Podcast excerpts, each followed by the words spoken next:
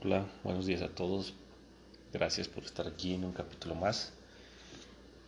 El día de hoy vamos a hablar sobre la voluntad, la libertad y cómo esto nos lleva a realizar actos voluntarios y libres. Soy Arturo, acompáñame en este capítulo nuevo. La voluntad es uno de los rasgos más sobresalientes de la personalidad y contribuye en gran medida a la realización de nuestros propósitos generales. Es esa fuerza interior que hace posible el dominio de uno mismo y el control de nuestros impulsos y nos permite postergar, reflexionar e inclusive tomar distancia de las cosas para otorgarles su verdadera dimensión. Tiene una virtud que nos permite templar el carácter y hacerlo más fuerte. Esto último nos ayuda a alcanzar diferentes objetivos, los cuales fueron establecidos por nosotros mismos y por diferentes motivos que cada uno de nosotros podemos tener. Y es que si me adentro o nos adentramos un poquito en lo que es filosofía, diremos que un motivo es todo aquello que nos impulsa a alcanzar un fin determinado y por acción consciente del fin a la anticipación ideal del resultado que pretendamos alcanzar.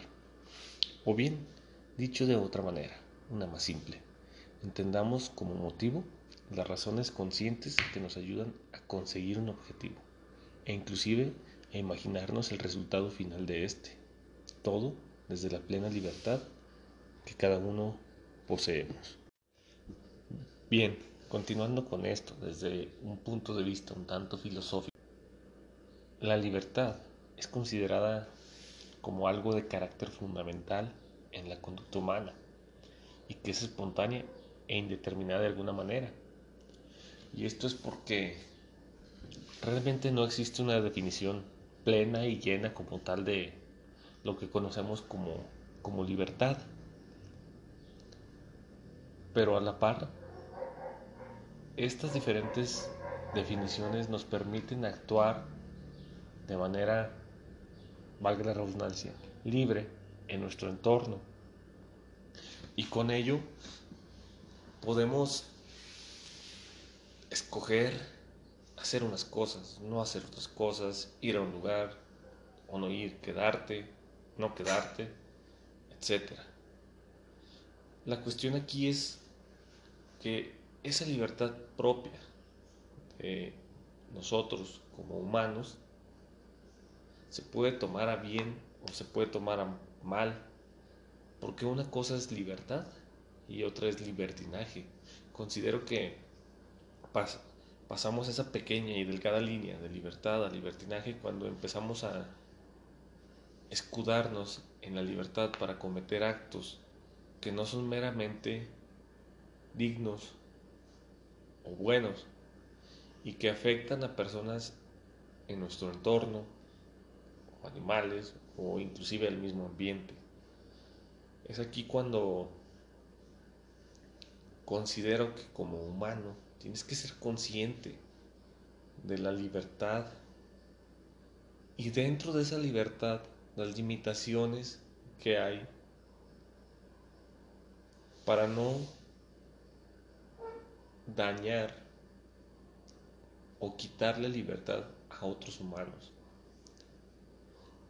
Y el punto es que estamos también un poco dormidos porque realmente si estuviéramos tan despiertos y tan conscientes, quizá no fuera necesario que nuestra sociedad nos impusiera leyes o normas o estipulara lo que está bien o lo que está mal dentro de nuestra propia libertad, porque seríamos capaces de reconocer cuando algo lastima o daña a lo demás y cuando algo no.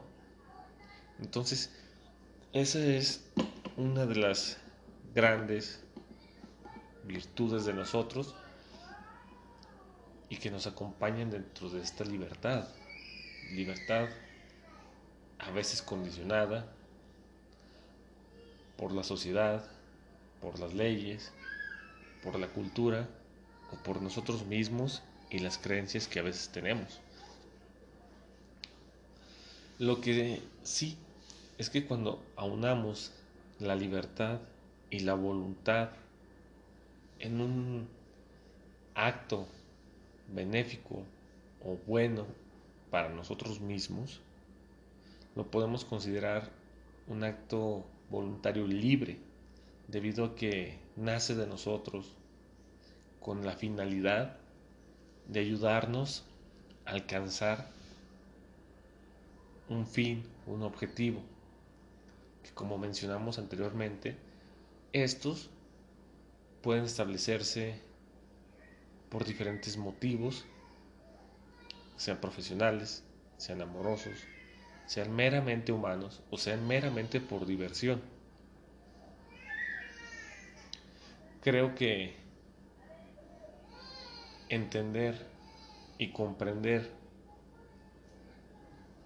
que si bien somos libres de hacer lo que nos venga en gana, sería necesario analizar qué tan conscientes o qué definición tomamos de libertad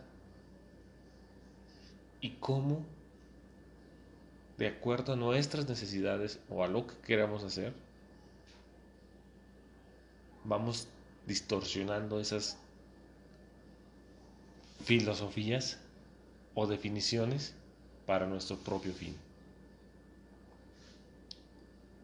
Al final, creo que todos como seres humanos conscientes tenemos diferentes objetivos y son muchos los motivos que nos pueden llevar a, ellos. Y también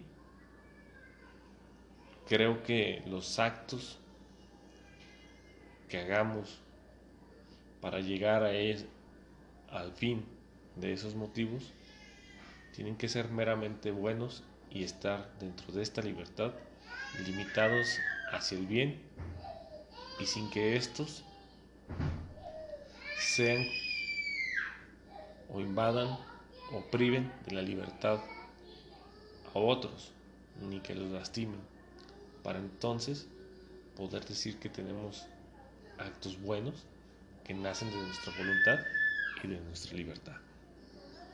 Muchas gracias por acompañarme, los espero en el siguiente capítulo.